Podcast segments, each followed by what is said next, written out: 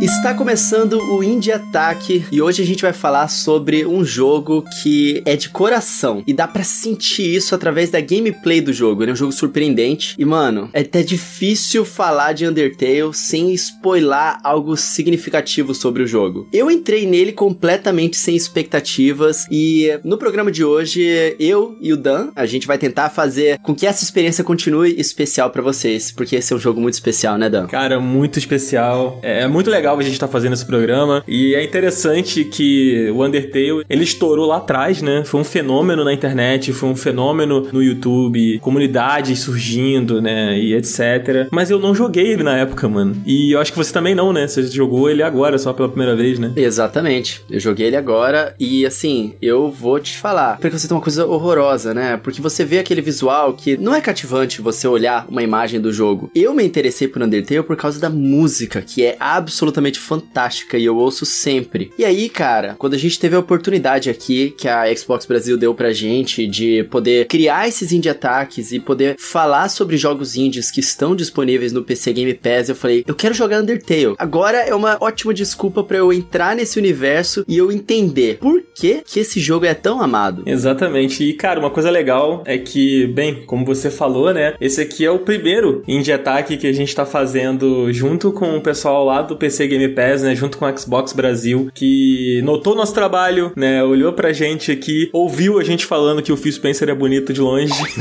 e convidou a gente para essa parceria e fez com que o Indie Attack voltasse pra nossa programação, né, cara, que é um programa que a gente gosta, que a gente tem muito carinho e a gente separou aqui, a gente fez uma curadoria nossa aqui nesse catálogo incrível do PC Game Pass, que tem muita coisa maneira, tem muito ouro ali dentro e inclusive coisas que vêm para surpreender, né, como Undertale, que a gente não tinha jogado. E, cara, eu quero agradecer muito ao pessoal da Xbox Brasil, porque o Undertale era aquele jogo que tava no meu backlog eterno, sabe? Eu sempre falava, ah, um dia eu vou jogar. E aí dessa vez a gente falou, pô, e se a gente fizesse um programa sobre? E aí acabou que eu joguei, e, mano, olha, a gente ainda vai falar muito aqui sobre ele, mas eu já adianto para quem tá ouvindo que é um dos melhores jogos que eu já joguei na minha vida. Fácil, assim, tranquilamente. E olha que eu joguei muita coisa boa, minha lista sempre tá mudando, porque é difícil, né, você fazer um, sei lá, um top 10 da sua vida, sabe? E eu acho que o Undertale entrou, mano. Eu gostei muito. Não sei como é que foi para você com ele, mas para mim mudou muitas coisas aqui. Absolutamente fantástico, mano. Fantástico. É um jogo de coração, não é à toa que ele recebeu tantas avaliações 100% positivas, né, nota 10. Apesar de você olhar e você não conseguir enxergar através daquelas imagens se você simplesmente viu uma screenshot do jogo. Então, muito obrigado Xbox Brasil e galera, assinem o PC Game Pass. É um serviço realmente excelente mesmo para conhecer muitos jogos novos e é, a gente tá aqui produzindo esses conteúdos extras graças ao apoio deles. Então vamos nessa. Tamo junto, PC Game Pass, Xbox Brasil, valeu, bora. Um menino cai em um mundo sombrio, repleto de monstros e mistérios, mas nem tudo é o que parece em Undertale.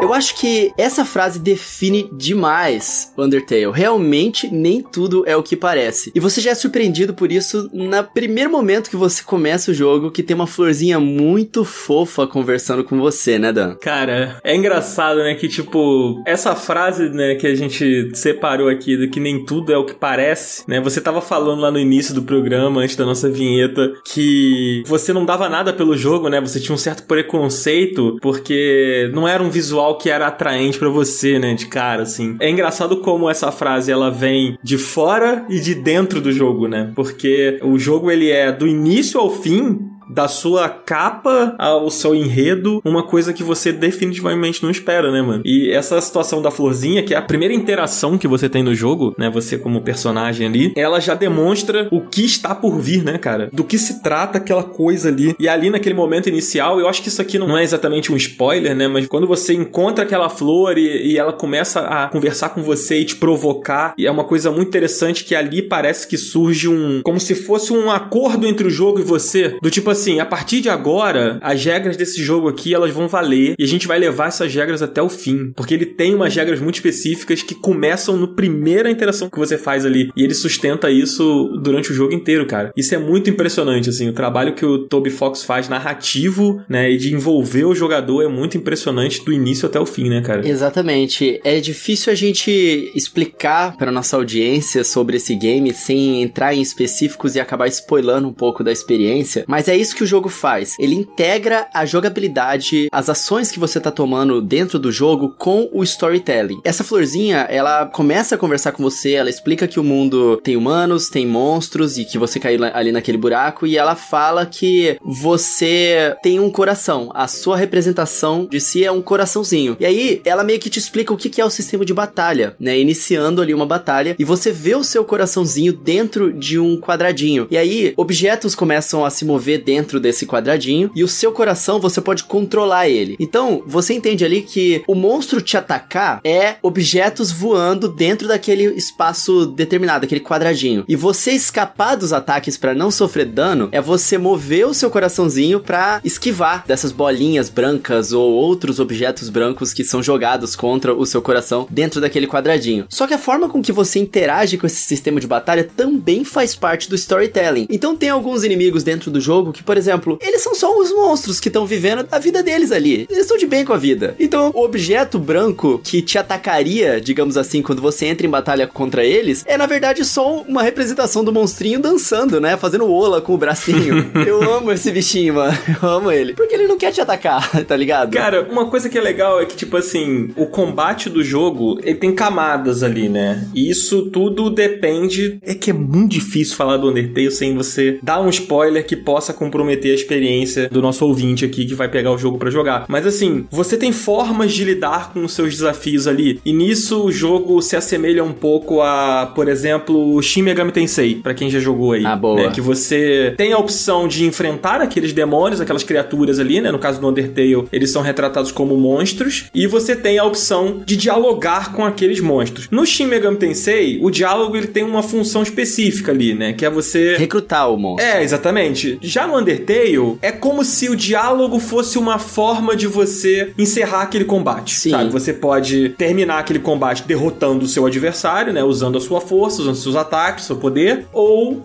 você pode driblar aquele momento de ação, de combate, através do diálogo. E aí, na minha opinião, é onde o Undertale brilha mais, assim. Porque, mano, ele é um RPG baseado, assim, se quem pegar aí, quem estiver ouvindo a gente, quem nunca jogou Undertale, se botar uma foto aí no Google, você vai ver que ele tem toda aquela pegada dos RPGs dos anos 90 ali, né? Os RPGs japoneses, assim. Ele lembra muito Earthbound, RPGs de Game Boy, Color ali, né? E, mano, quem jogou RPG, mano, Coelho, Coelho você vai se identificar muito com isso, porque é a gente, né? A gente cresceu com esses jogos. Quando você entra no mato, numa caverna, jogando um Final Fantasy daqueles clássicos, pisca a tela e entra um adversário para você enfrentar, qual é o seu primeiro instinto ali? Tipo, quando você encontra esse monstro, esse inimigo, você como jogador? É você enfrentar, lutar contra ele, causar dano, bater nele, é, né? E aí você vai ganhar experiência, né? Você vai evoluir os seus personagens, né? E o Undertale, ele não é necessariamente sobre isso. É. Ele desconstrói isso de uma maneira que, mano, quando eu percebi que eu não precisava enfrentar os meus adversários, se eu quisesse, eu percebi assim, mano, tudo o que eu sei sobre esse tipo de jogo aqui, nesse jogo, não vale porra nenhuma. E aí eu me vi assim, tipo, muito surpreso, sabe? Foi um momento de realização para mim. Não sei como é que isso foi para você, Coelho. Aliás, eu não sei como é que foi esse seu feeling. Eu tô falando aqui de mim e você não falou de você, né? Tipo, como é que isso bateu em você, assim, no início? Cara, o Undertale, ele claramente espera que você já tenha jogado RPGs antes. Ele sabe quem é que é o público dele. Porque ele pega essa sua expectativa do que é um RPG e subverte ela completamente. E você vai sentindo isso aos poucos. Porque você começa o jogo, o primeiro confronto que você tem ali é um confronto de RPG. E você vai progredindo no jogo, fazendo os puzzles, seguindo as ordens que o jogo te dá, como num RPG comum. Só que aos poucos, através do diálogo, através da interação ali com os personagens, ele vai subvertendo a sua expectativa de diversas formas. É. Isso é muito legal, porque o jogo sabe e é muito proposital como ele faz isso. Ele sabe que você você é um jogador veterano e que você sabe o que, que é um RPG, o que, que é um Pokémon, o que, que é um Fire Emblem, o que, que é um Earthbound, que você sabe que vai aparecer uma batalha aleatória, um encontro aleatório ali, que você vai ter que lutar contra aquele monstro, e ele te engana. Ele te testa, né? Ele te testa, essa é a palavra melhor do que enganar, ele te testa. É, é incrível. Isso que a gente tá falando aqui, a gente tá tentando contar de uma forma que não vai estragar a sua experiência, porque a verdade é que o jogo ele tem vários caminhos, ele tem vários finais, ele tem várias maneiras de ser jogado, né? Então, não necessariamente uma é mais certa do que a outra, tudo vai ser com base no seu feeling, porque eu acho que o Undertale ele é muito sobre isso, né? Ele é muito sobre o seu sentimento. E ele quer tanto respeitar o sentimento do jogador em relação ao que tá sendo posto ali, que ele tem vários mecanismos para que você não drible os seus sentimentos e passe a agir de outra forma. Que é aquela coisa de tipo, tudo que você faz na história altera os caminhos que você vai tomar. Tem uma coisa que não sei se você sabe disso, com ele, mas quando você tenta sair do jogo para poder apagar o seu progresso e voltar de um ponto porque você se arrependeu de uma decisão, o jogo não se esquece do que você ah, fez. Mentira! Caraca, sério? Sério. Ele não se esquece do que você fez. Isso é fantástico. Cara, a gente tava falando sobre o sistema de combate, né? E ele é importante, muito mais importante do que outros RPGs, porque é no combate que você vai entender a personalidade dos personagens e daquelas criaturas que você encontra. Porque até os monstros, eles têm personalidades diferentes e não necessariamente eles querem te matar. Pô, às vezes eles estão ali, por exemplo, você encontra um cachorro e ele tá treinado a atacar tudo que ele sente cheiro que é diferente, né? Eles estão condicionados a procurar um cheiro diferente para poder te atacar. E aí, você meio que entende a personalidade daquele cachorro, você entende como que é o combate diferente. Ele está simplesmente sentindo cheiros e é isso que ele quer atacar. Então, se você tá parado ali, ele não necessariamente sabe aonde que você tá. E o jogo deixa você saber isso. E aí, no próprio combate, quando aparece os ataques dele ali, uhum. tem uma partícula de uma cor diferente que se você fica parado e aquela partícula acerta o seu coração, ela não te machuca, porque você tá parado. E é isso que o jogo te espera. E o jogo usa isso mais pra frente, esse aprendizado é, que ele te deu. Foda, é muito foda. Se eu não me engano, não é o cheiro, não, cara. Eu acho que é movimento. Movimento, movimento, isso. É porque tem uma parte de cheiro também que você faz. Assim, o jogo ele tem ações que você pode tomar além do ataque. Uhum. Algumas ações pode ser, tipo, você conversar com aquele monstro, ou você. Você pode até flertar, tentar flertar com o monstro para se livrar das batalhas, se você não quiser derrotar os inimigos. Ou você pode contar uma piada,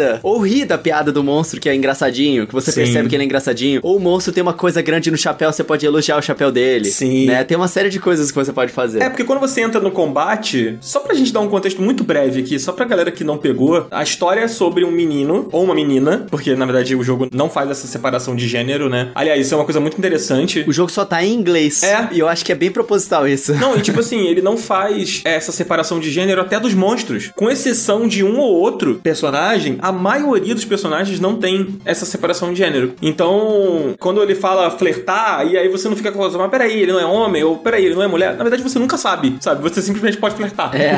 tá lá a, a, função, sabe? Com alguns personagens, né? E isso, essa falando da personalidade, é muito interessante como o Toby Fox, né? Como o jogo faz. Porque quando você entra na batalha, você pode dar um check no seu adversário, né? É, checar, tipo, a força dele, sobre ele, né? É... Tipo, aquelas habilidades que tem em RPGs, assim. E quando você dá esse check, como se fosse estudar o seu adversário ali, né? Sempre tem uma informação sobre a personalidade dele. Você tá enfrentando um personagem, como esse cachorro que você falou, que o lance dele é com os movimentos. Ele só consegue atacar coisas que estão se movimentando. Então você entende que a melhor forma de enfrentar ele é ficando parado. Ah, é, sim, é verdade. O jogo não te fala isso. Ele não te fala. E aí ele tem várias formas de contar isso com humor, com piada. É uma pena que ele não esteja em português. Eu entendo que tem uma dose proposital aí, né? Ele só tem inglês e japonês, né? Como idiomas. Eu acho que o Toby Fox ele quis deixar o mais pessoal possível a escrita. Também acho, mano. E aí ele colocar em algumas linguagens que ele não entende, eu acho que ia ser difícil para ele saber se o significado foi passado para frente. Porque é. a escrita é o brilho do jogo. É o brilho do jogo. Ela é absolutamente genial, assim. E é muito engraçado. Cara, eu é muito engraçado. o tempo inteiro. Eu também, mano. Mano, quando tu encontra o Sans, é muito bom. Cara, e ele tem uma dose de nonsense, assim, no jogo, né? Porque os personagens que você tá lidando, eles vivem naquele submundo ali dos monstros, onde você você por acaso acaba caindo. Só que eles todos, eles têm uma noção daquele mundo que é diferente da dos homens, sabe? Então eles têm um humor próprio, eles têm uma maneira própria de se relacionar ali com você e que acaba sendo muito engraçado, sabe? Ao mesmo tempo muito diferente, sabe? Tipo o lance do macarrão, da macarronada lá. É, do Papyrus. É, do Papyrus, que aliás, que personagem eu fantástico, cara. Mano, todo mundo só fala do Sans, mas eu adoro o Papyrus, Pô, mano. Papyrus ele, era, ele é é maravilhoso. Cara, o Papyrus é muito bom, mano. Cara, os personagens são muito legais, são muito, muito, muito legais. E, cara, tipo, esse lance do humor, é que eu não quero dar spoiler, mano, mas galera que tá ouvindo, que não jogou e que vai pegar para jogar, porque eu sei que você vai acabar de ouvir esse episódio aqui, você vai baixar o seu jogo lá pelo PC Game Pass e vai experimentar ele. Preste muita atenção em todas as cenas e, e quando puder ter diálogos, esgote os diálogos com Sans e com Papiros, mano. Porque eles são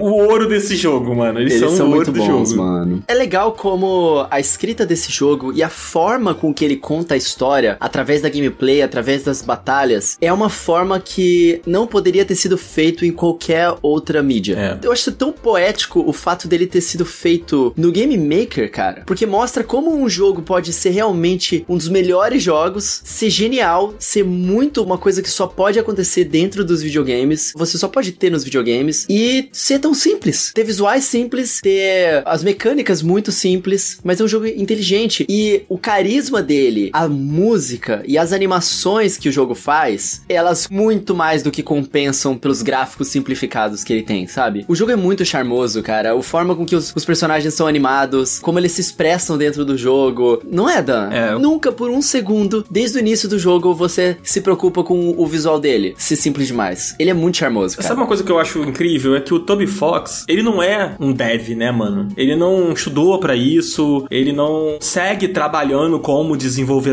né, como programador de jogos. Essa não era dele. Mas o Toby Fox, ele é um cara que cresceu nos fóruns, ele é um cara que cresceu na geração dos emuladores e tal, né? Um cara muito observador, né? Ele, na verdade, ele é compositor e logo a gente percebe. Afinal de contas, ele fez o jogo sozinho, praticamente, né? Ele teve ajudas ali de algumas pessoas, algumas pessoas próximas a ele que ajudaram a fazer alguns sprites, que ajudaram a fazer algumas coisas no jogo, mas o grosso do jogo ele fez tudo sozinho. E a música é genial, genial, assim, demais, mas ele tem todo o humor de uma geração, assim, sabe? De uma geração da internet, uma geração muito sarcástica, que tem aquela ironia, que tem a piada da piada, o significado por trás. E tudo isso ele imprime na narrativa do jogo de uma forma muito impressionante, sabe? Se você prestar atenção nos detalhes, se você ouvir as histórias que os personagens têm para contar, tudo ali tem um valor, sabe? Especial, assim. Você vê que é um jogo especial. Ele fez aquilo ali de coração, sabe? Tipo, essa coisa que a gente sempre fala do jogo indie, que o jogo indie ele traz uma coisa a mais, o jogo indie ele tem uma profundidade diferente. Cara, Undertale é a representação disso, mano. Demais, mano. E sabe uma coisa que eu acho legal, Coelho? É que assim, o Undertale ele é muito comparado ao Earthbound, né? Sim. Que tem uma entrevista do Toby Fox, que inclusive é um cara que não dá muitas entrevistas, né? Então, acho que tem por aí. São preciosas. São legais, né? assim, são preciosas. Inclusive tem uma da revista Edge que é muito boa. E se eu não me engano, é na revista Edge que ele fala isso. Que o Earthbound foi o jogo que mudou a vida dele. Ele falou assim: eu joguei e eu nunca mais fui o mesmo. Então a gente sabe que visualmente imprimido ali a referência ao Earthbound. Mas o Undertale tem uma diferença pro Earthbound. Primeiro que o Undertale é um jogo muito mais curto. Né? O Earthbound é um jogo bem longo. É um jogo de 30 horas ali. Enquanto o Undertale você termina ele em 10 horas, Ou sabe? até menos. Até menos, é. Se você não for explorar muito, né? Mas eu recomendo que você jogue explorando, assim, sabe? Tentando fazer as coisinhas e tal. Mas dá pra zerar em menos, sim. Eu zerei acho que em 9, mais ou menos, o Undertale. Mano, se a história do Earthbound não te pega, sabe? Se você não se identifica com os personagens, se você não curte muito aquele universo ali, você dificilmente vai até o fim. Você vai cansar. Enquanto o Undertale, ele é muito legal na história, mas ele é mecanicamente muito legal, é. sabe? As lutas são todas diferentes. É. Não tem uma luta repetitiva. É verdade. Os monstros que você encontra nos encontros aleatórios são diferentes. Cara, é incrível o que ele faz, assim. Tipo, e tem essa coisa da personalidade. Então, tipo, se você presta atenção em tudo, se você se dá a chance de absorver tudo que o jogo tem para botar para você, você vai ver que tudo é encaixadinho, sabe? A forma como ele luta com você, os elementos que vem na tela, tipo, tem um mini boss do jogo, uma aranha confeiteira, basicamente. E aí você vê que os projéteis que aparecem são tipo donuts que ela joga em você. Então, assim, mesmo que você. Ah, eu não tô ligando para isso, sabe? Tipo, eu só quero jogar, tipo, mas tá ali. E se você quiser ligar e se importar, você vai ver que ele botou ali com carinho, com detalhe, com profundidade em cada pedacinho, sabe? É. Isso é muito impressionante, mano. Eu costumo ficar um pouco de saco cheio de é,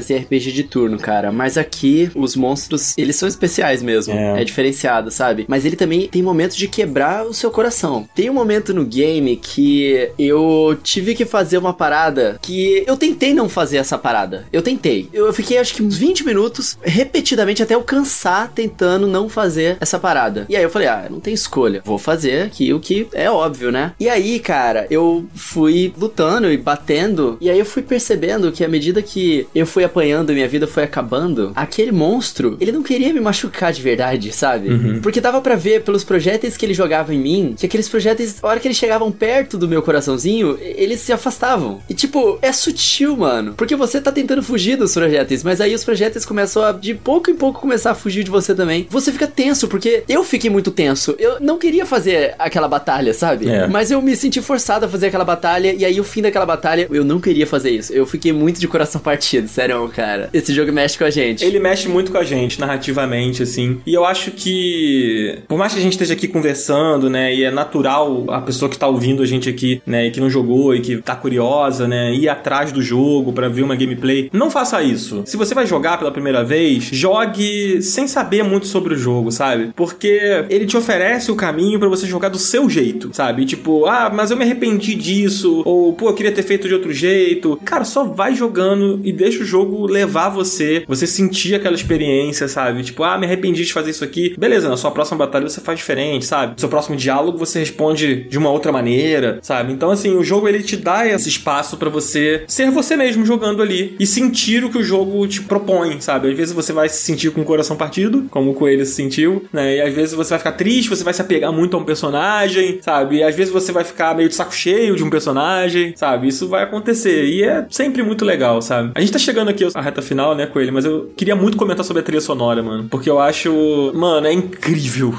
eu acho que se você for pesquisar alguma coisa sobre o jogo antes de jogar, ouve a trilha sonora. Porque eu achei que só Megalovania era muito famoso, porque Megalovania é realmente muito bom. Pô, teve o um vídeo do, do Papa, mano. É, o Papa ouvindo Megalovania na orquestra, cara. é maravilhoso. Maravilhoso. Isso aconteceu de verdade. Como assim, cara?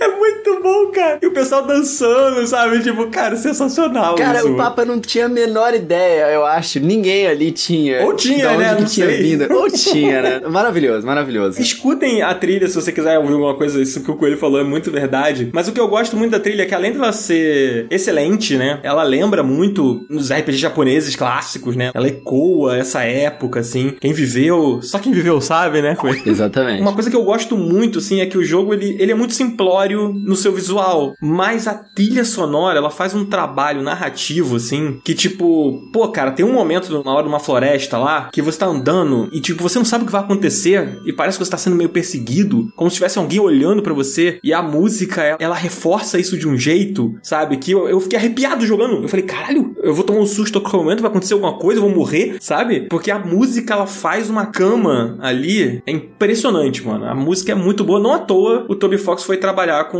com Pokémon, né? Ele compôs algumas músicas do Sword and Shield lá com a Game Freak. É, e também do outro jogo da Game Freak, o Little Town Hero. Que a trilha sonora era a melhor coisa sobre aquele jogo, inclusive. A do Little Town Hero é toda dele. muito bom, mano, muito bom. Mas é isso. É isso, né, cara? É muito bom, né, cara? Pô. Undertale é maravilhoso. Eu recomendo muito, eu gostei muito, eu fiquei fascinado. E a gente tava conversando antes de começar a gravar aqui, né, Coelho, que, cara, quando eu terminei, assim, o Undertale, eu fiquei uns 10 minutos sentado no sofá olhando pra parede, assim, tipo, refletindo, sabe? Que esse jogo, ele subverte tantas coisas, ele te questiona como jogador, ele questiona seus vícios como jogador, de achar que tem que fazer assim, ou achar que isso daqui é uma enrascada, ou que isso aqui é o certo, ou que isso aqui é o errado. Ele debocha dos conceitos pré-estabelecidos pela indústria e vira tudo de cabeça para baixo, sabe? É uma experiência que todo mundo que gosta de videogame, que gosta de RPG, assim, sabe, deveria passar, assim. Eu acho imperdível mesmo. Undertale é um jogo incrivelmente expressivo do início ao fim. Eu realmente espero que esse episódio do Indie Attack aqui no Up tenha te enchido de determinação. Caraca, arrepiei aqui agora.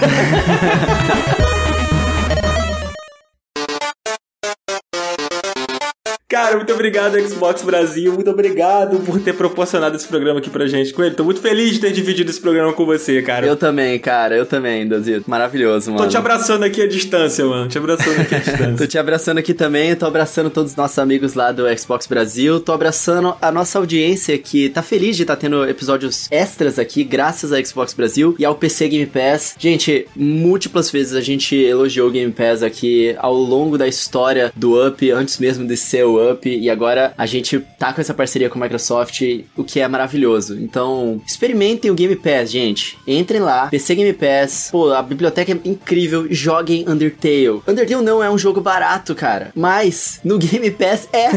é verdade. então, entra lá e assina o PC Game Pass. Muito obrigado aí, É né. Xbox Brasil, pela confiança no nosso trampo. É isso aí, gente. Esse aqui é só o primeiro Indie Attack, hein? Sexta-feira que vem tem mais Indie Attack. Sexta-feira que vem tem mais, quarta-feira que vem tem o episódio comum aqui do Up. Nos vemos na semana que vem, meus amigos. Um abração pra todo mundo e até a próxima. Valeu! Valeu! Tchau, tchau! Sobe um Megalovania aí pra encerrar, né, Zabuzeta? Por, por favor.